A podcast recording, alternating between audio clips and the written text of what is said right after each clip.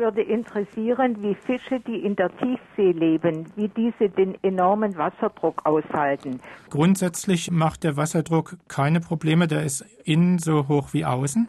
Der macht nur dann Probleme, wenn man die Tiefe ändert. Das heißt, wenn man zum Beispiel aufsteigt und wieder absteigt.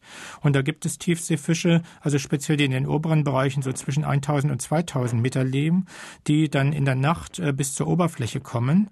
Und die haben wirklich Probleme, diesen Druckunterschied auszugleichen. Die machen das mit Muskelkraft. Fische haben ja eine Schwimmblase, mit ja. der sie aufsteigen. Und die läuft natürlich Gefahr zu zerplatzen, wenn sie aufsteigen. Das heißt, die wird mit Muskelkraft zusammengehalten. Aha. Gleichzeitig müssen diese Tiefseefische noch durch eine Zone mit sehr, sehr wenig Sauerstoff gehen. Die ist meistens so zwischen 500 und 800 Metern. Und da machen sie es nur ganz geschickt, dass sie vorher Sauerstoff in ihre Schwimmblase hineingeben und dann äh, in der Zeit, wo sie durch diese sauerstoffarme Zone gehen, ihn wieder herausatmen, sodass sie praktisch ihre kleine Taucherflasche mit sich führen. Also da gibt es die interessantesten Anpassungen.